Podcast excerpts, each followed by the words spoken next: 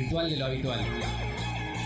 Una salida informativa, entre tanto caos desatado. Todo empieza con una llamarada cuando despedimos llamas de nuestras miradas. Quieren detener el incendio que se propaga, pero hay fuegos que con agua no se apagan. Y se acerca la línea policíaca, los músculos se tensan y aumenta la frecuencia cardíaca, suben los niveles de testosterona y empieza ese momento en el que se enfrentan las personas cuando somos amigos del coraje, cuando gritar se convierte en nuestro único lenguaje. A mí me ordena la razón, a ti te ordena un coronel. Si nuestra lucha es de cartón, la de ustedes es de papel. Y no nos paran, porque un mensaje contundente convierte a cualquier teniente en un tiburón sin dientes. El Estado nos teme porque al mismo tiempo somos 132 y 15 M si la prensa no habla. Nosotros vemos los detalles, pintando las paredes con aerosol en las calles. Levanto mi pancarta y la difundo con solo una persona que la lea ya empieza a cambiar el mundo. Muy pero muy buenas tardes a todos, a todas y a todos. Estamos nuevamente como todos los miércoles en un programa más de Ritual de lo Habitual. Quiero darles las bienvenidas a este programa que va a estar cargado de noticias, que va a estar cargado de entrevistas, cargado de sensaciones. Hoy creo que verdaderamente vamos a tener un programa cargado. Eh, quiero empezar saludando acá a Delphi. Hola Delphi, ¿cómo estás? Hola Gabriel, ¿cómo andás? ¿Estás enérgico hoy? Estoy enérgico, vengo a las corridas, vengo, me tomé tres cafés desde lo que va del día hasta ahora, imagínense, vengo como ahí arriba. Quiero saludar a Jime, nuestra operadora, a Mati, a Brenda, a Delphi, que van a estar en un ratito nomás hablando con nosotros. Y bueno, arrancamos este programa, arrancamos un nuevo mes también. Delphi, ¿qué expectativas tenés para este mes?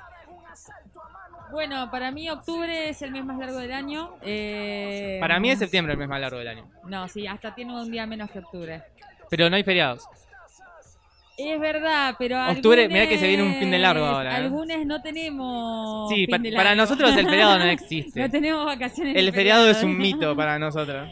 El gremio del militante es muy sacrificado. No, el octubre es el mes del Encuentro Nacional de Mujeres. Históricamente, ese feriado para mí no. es, es, un, es un feriado de, de nuevo tipo. Eh, pero mm, bueno, si bien este año no se puede hacer, seguramente va a ser un, un fin de largo cargado también de, de noticias y de actividades, en plena eh, campaña, camino a la segunda vuelta. Así que nada, yo creo que octubre va a ser un mes largo, pero también furioso y se va a pasar bastante rápido. Y ya después de octubre es un tobogán. Un tobán a fin de año, hasta el eh, año que en viene. Sí, sí. Hasta las pelotitas de Navidad y las cositas esas que empiezan a aparecer en... Decías que octubre es un mes furioso y creo que es así porque es un mes de, de revolución y de movimiento social octubre, ¿no? Está el 17 de octubre, el día sagrado del peronismo y también eh, ocurrió la revolución de octubre, ¿no? De 1917 en, en Rusia. Seguramente vamos a estar hablando de eso Y la, y la, y la revolución china también. Ah, iba a decir que también la conquista de América. También. En octubre pasó de todo, es un mes enquilombado, También evidentemente. el comienzo de la resistencia a esa conquista. Evidentemente en la historia de nuestro mundo es un mes enquilombado octubre. Así que para hacer honor a, a ese quilombo que es octubre, vamos a arrancar este programa leyendo las noticias más importantes de los últimos días, las noticias que tenés que saber para estar mínimamente informado. Eh, quiero de- decir algo, está muy bueno el informe, pero no pusiste que se cayó WhatsApp el lunes. WhatsApp, Instagram. Es verdad, es verdad. Pero yo Así que voy a arrancar con eso. supuse que todo el mundo estaba enterado de eso, ¿no? claro, claramente ya se comentó. Pero bueno, no había que dejar de decirlo. Bueno, eh, para empezar, vamos a contarles a nuestros oyentes que eh, to- hubo todo un tema en la sesión de ayer de diputados que no, no se pudo sesionar. Sin la presencia de la oposición, fracasó la sesión de, dipu- de diputados para aprobar la ley de etiquetado frontal. El oficialismo no logró sumar 129 diputados para llegar al quórum y fracasó la sesión para aprobar la ley de etiquetado frontal. El proyecto de ley, que ya cuenta con media sanción del Senado, corre peligro de perder, de perder estado parlamentario.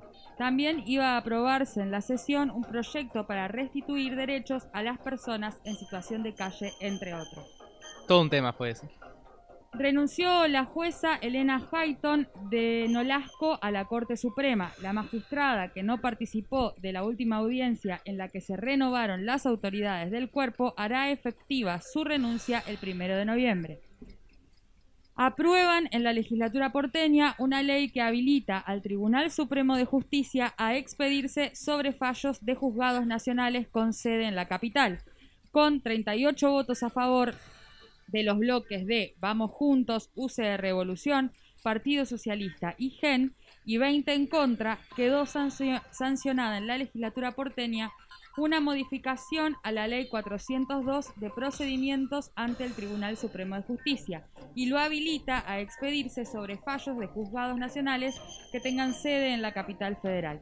Desde la oposición sostuvieron que el objetivo es favorecer al expresidente Mauricio Macri en la causa Correo Argentino.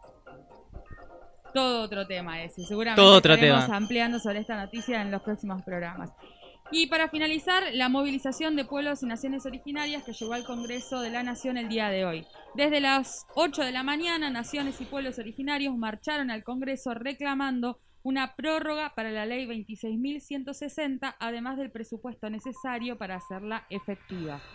Entre los principales reclamos figuran el relevamiento de los pueblos originarios, la prohibición de su desalojo y la aprobación del proyecto que permita la propiedad comunal indígena.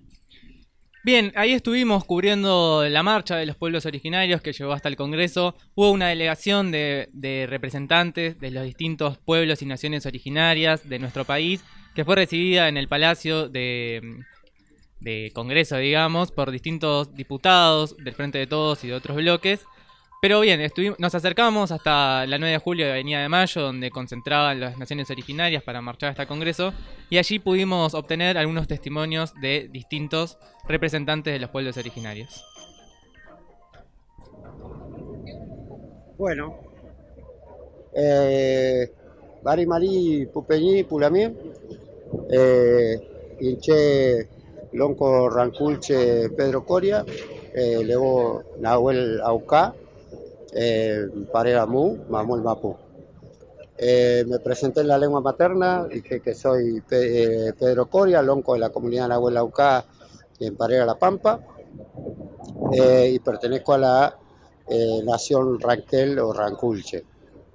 Estamos acá por iniciar una marcha muy importante para los pueblos, que es el reclamo de la prórroga de la 26.160, que es una, prórroga que se termina en el mes de noviembre y es una ley que es muy necesaria para los pueblos porque tiene que ver con el relevamiento de todas las comunidades, es una ley que obliga al Estado a hacer el relevamiento de todas las comunidades que no han sido relevadas en el territorio de lo que es hoy Argentina, eh, y es una ley que además prohíbe los desalojos. Entonces es importante el relevamiento para saber dónde están las comunidades y es importante la ley para que se paren los desalojos en el territorio. Así que es una marcha que va a iniciar acá el 9 de julio y Avenida de Mayo hacia el Congreso. Eh, ahí nos van a recibir a algunos referentes de los distintos pueblos que estamos presentes y de las provincias que estamos presentes. Eh, y vamos a charlar sobre la prórroga que algunos diputados del Frente de Todos están impulsando desde este momento. Así que queremos que la ley sea un hecho y bueno, queremos darle eh, el apoyo a esos diputados y la resistencia al Estado si no, no quisiera prorrogarla. Así que en ese camino estamos. Yo soy Margarita Peñilillo, eh, responsable de la coordinadora del Movimiento de Naciones y Pueblo Originario en Lucha, y Nay Lonco de la comunidad Pilián Puyuhue, Glentina Machado de Santa Rosa La Pampa. Venimos al Congreso hoy, diferentes hermanos de todo el país, de diferentes pueblos y naciones, para pedirle a los señores diputados y al Senado que apoye la prórroga de la 26.160 que es una ley que necesitamos que continúe para poder terminar con los relevamientos territoriales que hace 15 años la venimos haciendo y todavía no se han terminado estos relevamientos territoriales y las comunidades seguimos eh, con la amenaza de los desalojos. Entonces, por lo tanto, es muy importante para nosotros el apoyo tanto de los diputados como de los senadores, eh, la prórroga y el presupuesto necesario para que se termine al 100% los relevamientos territoriales que necesitamos en el país.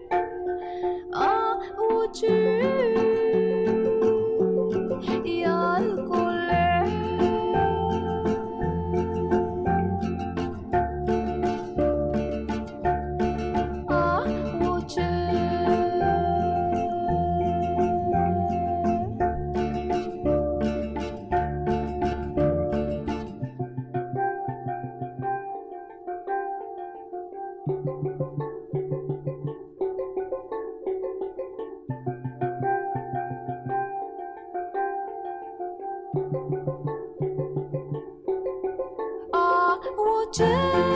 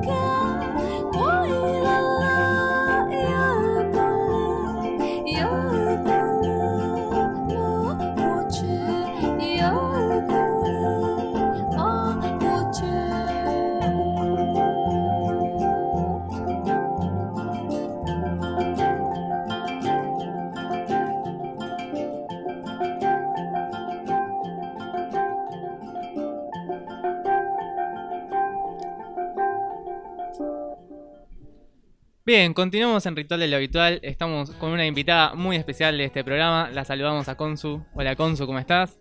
Aplausos, aplausos. Ahí, ahí van los aplausos, ahí vienen los aplausos. Ahí va. Bien, Consu estuvo participando del taller de radio que llevamos adelante desde Radio Viral. Y bueno, hoy invitada a este programa nos va a hablar de todo lo que estudiaste sin saberlo. Es un muy buen nombre para una sección. ¿De qué va a hablar Consu esta sección? Esta vez, eh, bueno, les cuento, yo estudié filosofía y estoy bastante harta de todo lo que son textos filosóficos, entonces en mi día a día yo pienso que aprendo de filosofía en cosas un poco más tranqui. Yo soy muy fanática de Harry Potter, entonces con los años de carrera me estoy dando cuenta que hay un montón de temas filosóficos en la saga de Harry Potter. Y es medio mi sueño dedicarme a ser como filósofa de Harry Potter. Así que hoy tenía pensado charlar sobre todo lo que hemos hablado, todo lo que hemos aprendido, estudiado de filosofía en Harry Potter, que sin darnos cuenta porque éramos todos niños. Por Yo supuesto. voy a contar que formo parte de esa juventud que a los 13 años perteneció y fundó un club de Harry Potter. No, esa no la tenía, Me ¿eh? interesa muchísimo. No la tenía. Delphi, ¿Cómo se fundadora del club de fan de No, Harry era el club de Potter. fan de Harry Potter. En Victoria Entre Ríos, quiero decirlo. De la- No. De la delegación de Victoria del club de fan de Harry Potter, ¿eh? Bueno, tenemos gente especializada en el tema, entonces. Hay toda una conferencia de Sí, sí, da- eh, esto es un simposio ya. No, hacía- no hacíamos mucho, era nos reuníamos las que nos gustábamos, los que nos gustaba leer Es Harry Potter, charlar es básicamente lo que hace un club de fans. Juntarse dibujábamos. para, para hablar de eso. Dibujábamos dibujos de Harry Potter y de los personajes y de la estética, viste todo lo de... Todavía esto no había salido la película. No, no, estoy, esto es pre-película. estoy develando mi edad, pero... No, yo también igual llegué a leer los libros antes de que empezaran a salir las Yo de hecho formo parte del colectivo de personas que hicieron la fila en las librerías antes de que salieran Claro. del 4 o 5 en adelante. Total. ¿En qué idioma leíste a Harry Potter? No, en español. Ah, bueno, bueno. El primero lo leí en, mira qué cosa, primer grado. Yo tenía 7 años. Ay, re chiquita. Sí, re- me remanifié. Por eso digo, estas son todas cosas que yo sé desde los 7 años. Es bárbaro. Una carrera universitaria después me doy cuenta de que la sabía. Una vida, una vida construida sobre Harry Potter. ¿eh? Sí, estoy trabajando en esta tesis de los 7 años. Claro, claro. Bueno, y básicamente, o sea, yo no sé si a ustedes les suscita algún tipo de reflexión la saga con algún tema en particular, pero a mí me ha flasheado específicamente con tres temas importantes. A son ver. profundamente filosóficos. El primero es básicamente el tema de la libertad y la necesidad. Tipo, si todo en el universo mágico es necesariamente así o hay espacio para las decisiones. Como que Harry Potter es muy una saga de importa mucho la decisión que tomás. Mm. Tipo, tenés que elegir bien, Harry. No tenés que elegir el lado de Voldemort. Es paradójico lo que decís. Porque al mismo tiempo, el destino de Harry Potter medio que está marcado de antemano por Bueno. las situaciones que ya todos sabemos, ¿no? Claro, por eso, o sea, el- la otra cara, el otro opuesto de la libertad es la necesidad, que justamente Harry desde antes de haber nacido casi ya estaba eh, como obligado por la, la famosa profecía a enfrentarse a Voldemort. Encima tiene carga sobre sus hombros con la vida de toda la comunidad mágica, tiene que salvar a todo el mundo, siempre se tiene que enfrentar a Voldemort. Voldemort está necesariamente ahí, etcétera. Eh, Una vida de mierda, perdóname que te diga, pero bueno. Re. A mí yo siempre... Me estresa, la vida de Harry Potter me estresa. Siempre me costó mucho empatizar con Harry. O sea, nunca fue mi personaje favorito. No, Porque- Hermione toda la vida. Hermione toda la vida. Un pesado, Harry. Un pesado total. Eh, y bueno, y con lo de la libertad y la necesidad está el tema del tiempo también. Como lo decís, se puede alterar el pasado. Es un gran tema que atraviesa Harry Potter, el tema del tiempo. Recontra, que es el que a mí me reflejó en el, en el tercer libro. Iba a decir eso, es el, El, el tema de la 3. tiempo, El tema de la 3, que encima es el tema, el tema, el libro en el que no aparece Voldemort como enemigo principal. Que a mí Ah, me gusta mirá. mucho porque es como bastante filosófico el libro 3. Es No hay un enemigo, no hay un enemigo delimitado. Eh, hay maneras de cambiar lo que fue para cambiar lo que va a ser. Todo eso depende de la libertad de los personajes. Es, es intenso. ¿Cuál es el 3? El del prisionero de Azkaban. Ah, porque Sí, repone. Claro. Reo- debo reconocer que yo he visto las pelis, no he leído el libro, no soy tan fan de Harry Potter, entonces Uh, ah. desconozco, como claro, el libro 3 no, no sé, chicos, lo siento, sorry. Claro, esto, esto va a estar lleno de spoilers. O sea, Aparte es igual la mejor No podemos dar por Es aludido el que. mejor libro y claro. para mí es la mejor peli también porque actúa. ¿Cómo se llama el que hace de Sir- de Sirius Black? Bueno, después Eh. también ap- aparecen las otras, él, porque sí, el personaje continúa, pero. El personaje de Sirius te gustaba. Me gusta el personaje Alan- de Sirius y me gusta el actor de. Es el que hizo Drácula y el que hizo Ay, la sí. película. Y Ahora- el que ahora hace lo chequeamos, Gordon en ahora lo Batman. chequeamos. No me Gary sale- algo. Eh, un tal Gary. Gary Oldman. Gary Gary Oldman. Ahí está. Él, un dioso. Lo queremos. Actorazo, sí. Y Sirius, personajazo. Me encanta. Y Sí. después lo del tiempo, perdón, te iba a preguntar, Sí. con esto que decías de la profecía también aparece eh, un poco, o sea, Sí, o sea, la profecía es sobre el futuro. pero al mismo tiempo habla, está anclada en el, es como una cosa Pero entre, la el, vez, la entre el profecía- pasado y el futuro. Claro, la profecía, viste que está instanciada como en esa bolita de cristal.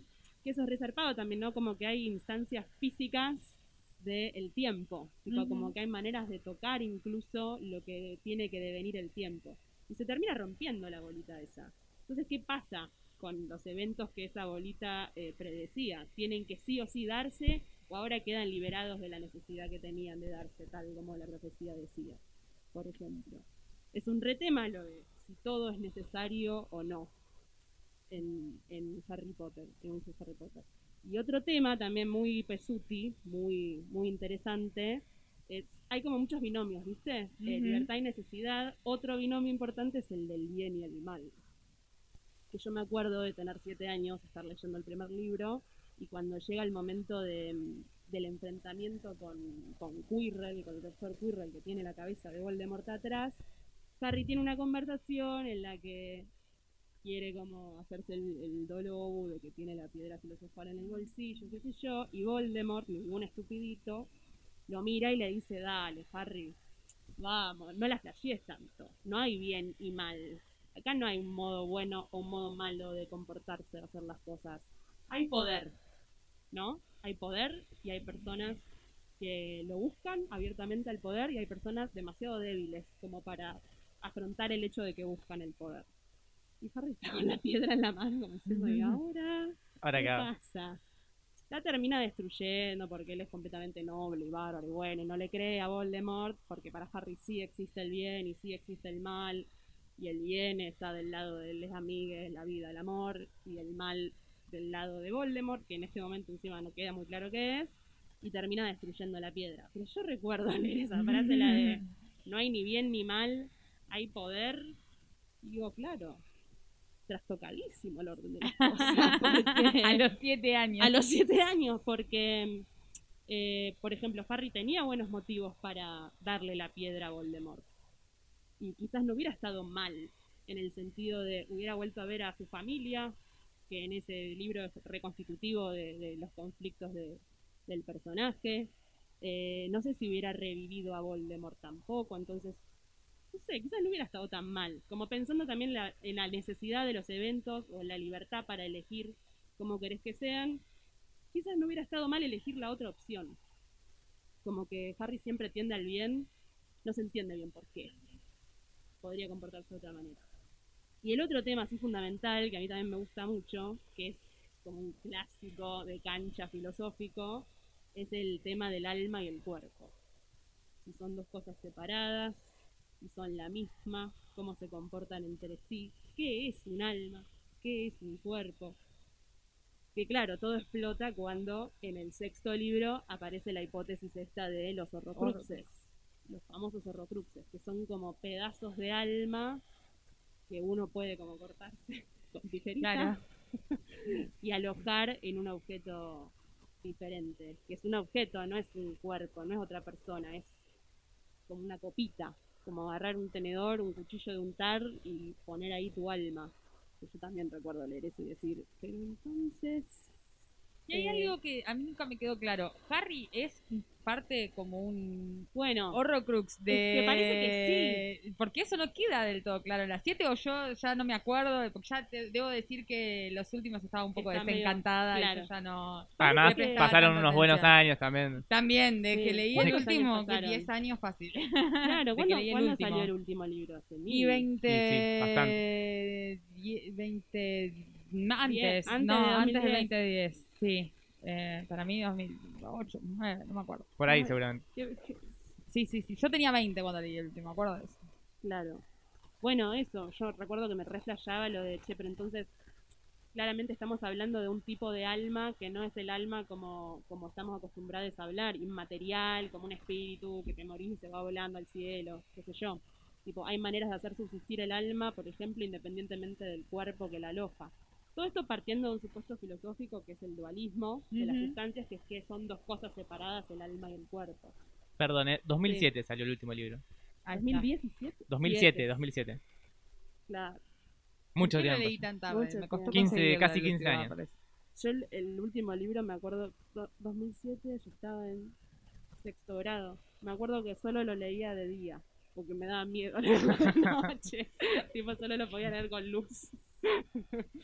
Este, bueno, lo de lo del alma y cuerpo, eh, eso me reflejaba como la posibilidad de que el alma fuera de alguna manera material también, no solo espiritual, sino que se pudiera ay, era alucinante como la idea de tener un pedazo de alma en la mano.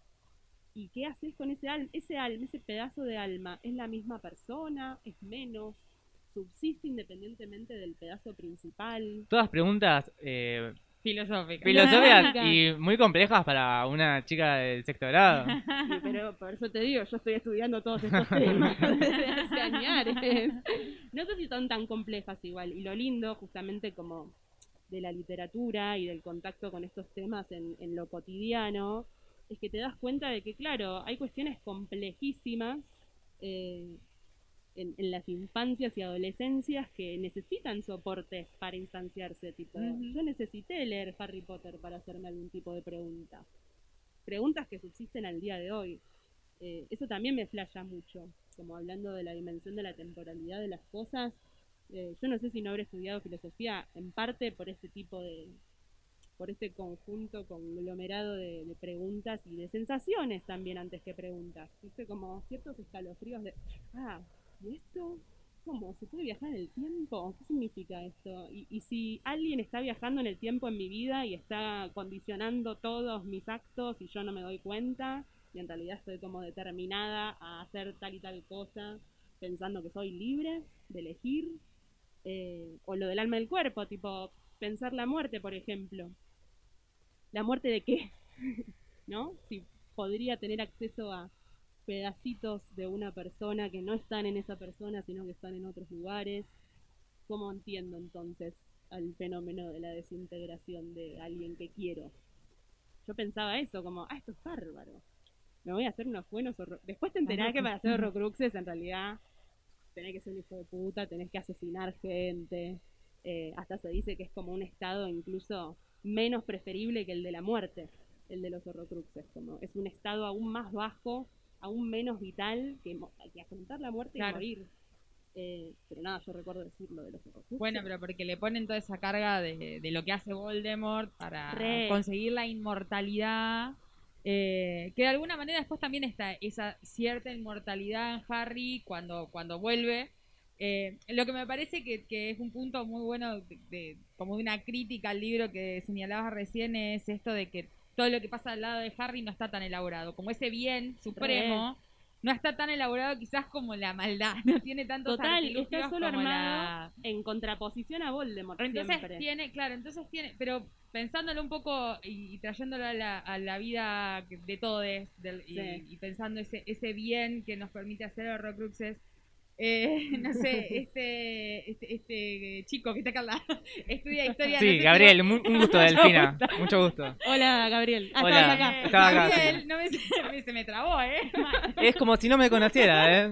Estaba en el universo de Harry Potter. Escucha, eh, vos estudias historia. Estudio sé si- historia, no sí. sé si te pasa lo mismo. A mí me gusta mucho la historia y la antropología. Nunca fui por ese lado, pero me gusta mucho. Yo cuando voy a un museo Sí. o cuando encuentro objetos eh, antiguos que, y, y hay, no sé, o bueno, llevándolo al lado del arte, cuando estos objetos son puestos en escena, hay toda una cosa ahí que explica que decís, esto, esto tiene la vida de alguien, la vida de algo, ni, ni hablar de la acción ritual. Y lo otro que pensaba hoy, ya Re. redondeo, eh, cuando, cuando perdemos seres cercanos, cómo empezamos a encontrar cosas de esos seres cercanos en nosotros mismos. Totalmente. Eh, Somos como los Horrocrux. horrocruxis de los que nos antecedieron. Claro. Sí, de los que amamos también, que es una idea muy hermosa. O sea, desde el minuto uno, en el libro uno, que Los papás de Harry están muertos y así todo no paran de aparecer. Y no paran de aparecer a través de Harry, a veces incluso para ayudarlo a Harry, para asistirlo, para acompañarlo en ciertas situaciones medio traumáticas, en ciertas decisiones. Eh, porque ellos no son una forma de cierto Horrocrux del bien, ponele. Que de vuelta no queda, nunca queda del todo claro cuál es el bien eh, moral, la capacidad de decidir, no sé, eh, es complicado. Pero bueno, de todo, de todo, y hay más. Pero bueno, Hagamos otro capítulo de. se hace otro capítulo de todo lo que estudiaste sin Esperemos, saberlo esperemos que sí. cuando eras un niño. Bien, Consu, te agradecemos mucho por habernos instruido, ¿no? Sobre estas cosas que sabíamos, que estaban ahí, pero que no nos habíamos enterado de haber leído o, o visto las pelis de Harry Potter. Yo me olvidé de todo y me lo aprendí de nuevo. Se puede seguir Vos, ahora las quiero ver las pelis para como para prestarle atención a estos detalles, porque además las vi de bastante chico Claro. y uno, como esto, no es consciente de toda la carga que hay en eso, ¿no? Uy, hay de todo. Pensaba en una cosa que no nombraste, que también me parece interesante para hablar en otro momento, que es el pensadero. Bueno, recontra. Que esa es otra de las, de las cosas que colaboran a la tesis de que lo inmaterial también es material, ¿no? Porque el pensadero tiene literalmente como líquidos. Los pensamientos son líquidos, los podés tocar, los podés poner en lugares, te podés sumergir en ellos. Como la materialidad del universo de Harry Potter a mí es una cosa que me encanta. Mal, como lo tangible de, de que puedan existir cosas que en nuestras vidas son medio invisibles o intocables de manera concreta. Eso me mata. Los fantasmas, sin ir más lejos, todo el universo de los fantasmas que está recontradado por, por sentado me, me mata también. Las interacciones con, con los que no se ven, con los que ya están muertos, todo eso. Bien, pum para arriba. Bien, pum, para arriba. Bueno, pero ahora para despedirnos de esta sección y para seguir con Ritual, vamos a escuchar Callejón de Arreo de Puelcona y enseguida seguimos con más.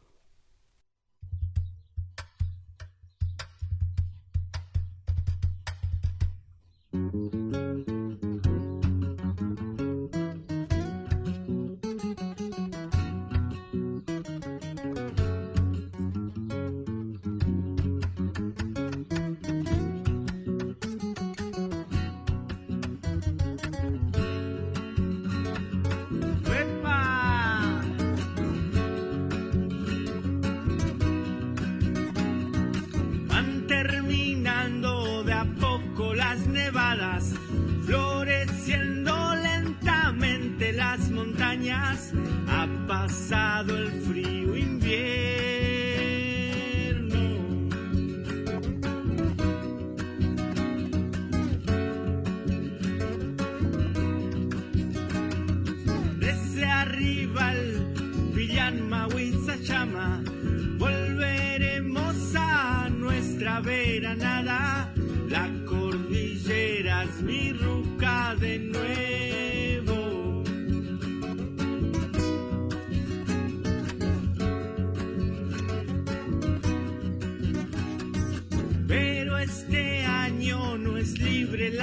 Cartel de nueva propiedad privada.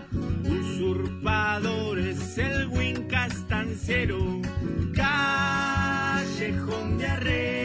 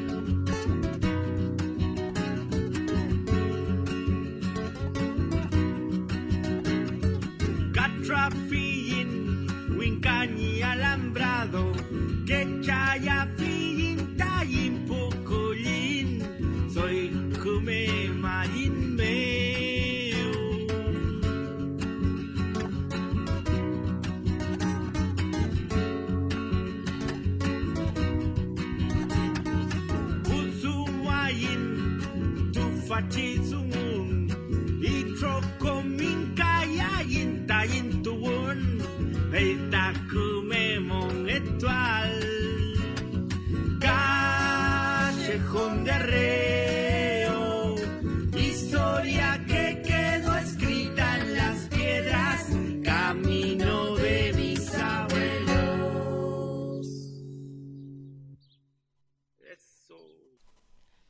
continuamos en Ritual de lo Habitual. Estamos ahora en comunicación telefónica con Sergio Claramonte, trabajador de Nación Servicios, empresa que pertenece al Banco Nación. Hola Sergio, ¿nos estás escuchando?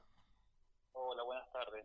Sí, Bien, eh, queríamos consultarte, Sergio, en relación a la problemática que están teniendo los trabajadores de Nación Servicios, en, bueno, en perspectiva ¿no? del, del encuadre, del encasillamiento que tienen de su convenio colectivo de trabajo. Exactamente, exactamente. Bueno, muchas gracias por el espacio. La verdad que nosotros venimos en una situación muy difícil. Eh, bueno, como bien decís, yo trabajo en la empresa Nación Servicios. Eh, Nación Servicios es una empresa del Grupo Nación, una de las que tiene el Grupo Nación. Y bueno, eh, pertenecemos a la fuerza de venta.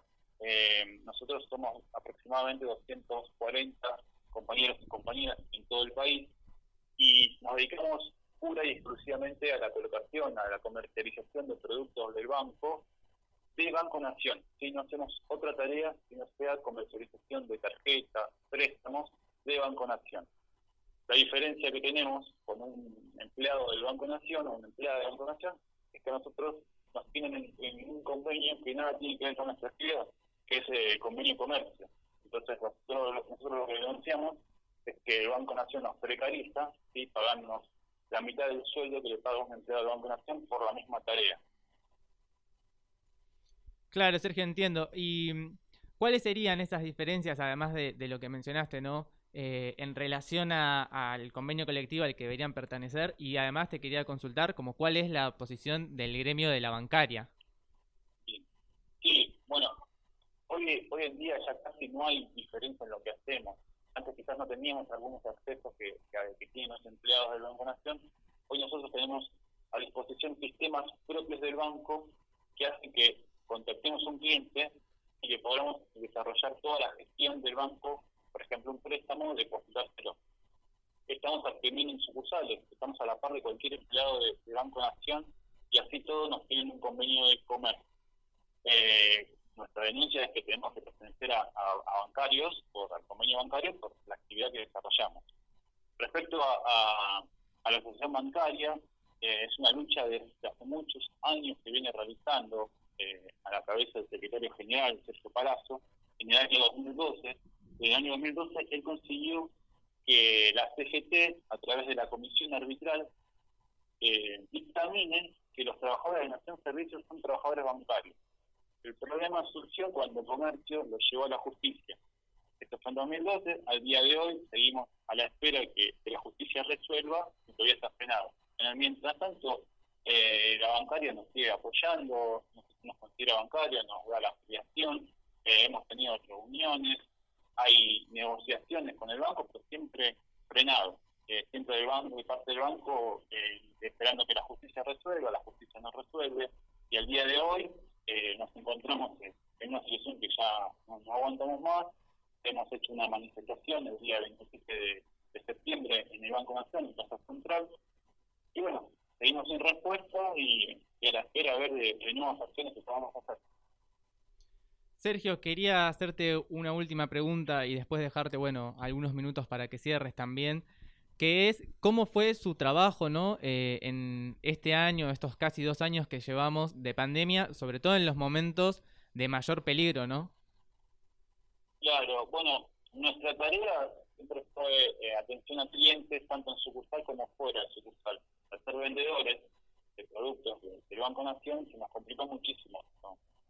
Tuvimos que quedarnos en nuestra casa, nos seguían poniendo objetivos eh, con venta telefónica de, seguros, lo cual era muy difícil, muy difícil porque no estábamos acostumbrados a, este tipo de, de actividades encerrados.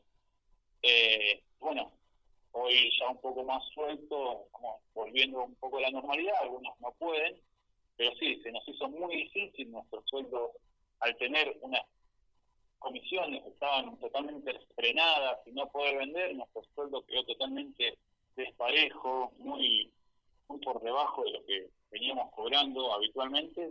Y bueno, eh, hoy en día, volviendo a la normalidad, seguimos con esta situación donde tenemos un sueldo muy por debajo de acuerdo a la actividad que nosotros desarrollamos. Perfecto, Sergio. Te quería agradecer por explicarnos tan claramente la situación de los trabajadores de Nación Servicios. Esperemos que esta situación se pueda solucionar, que efectivamente sean pasados ¿no? al convenio colectivo de los trabajadores bancarios. Y bueno, y estaremos acá también acompañándolos, eh, escuchándolos y dándoles la palabra para que puedan reclamar por sus derechos laborales. Perfecto, les súper agradezco, les súper agradezco a, todos y a todas ahí por el espacio. Eh, la verdad que nuestra situación es muy preocupante y bueno, estamos dispuestos totalmente a, a que a poder actuar eh, a medida que vayan pasando los días, de alguna manera, a si el Banco Nación determina de alguna manera alguna, alguna respuesta a lo que nosotros venimos pidiendo. Muy bien, muchas gracias, Sergio. No, gracias a ustedes, eh, que tengan muy buenas tardes. Gracias. Bien, vamos a escuchar un tema ahora y enseguida volvemos con más ritual de lo habitual.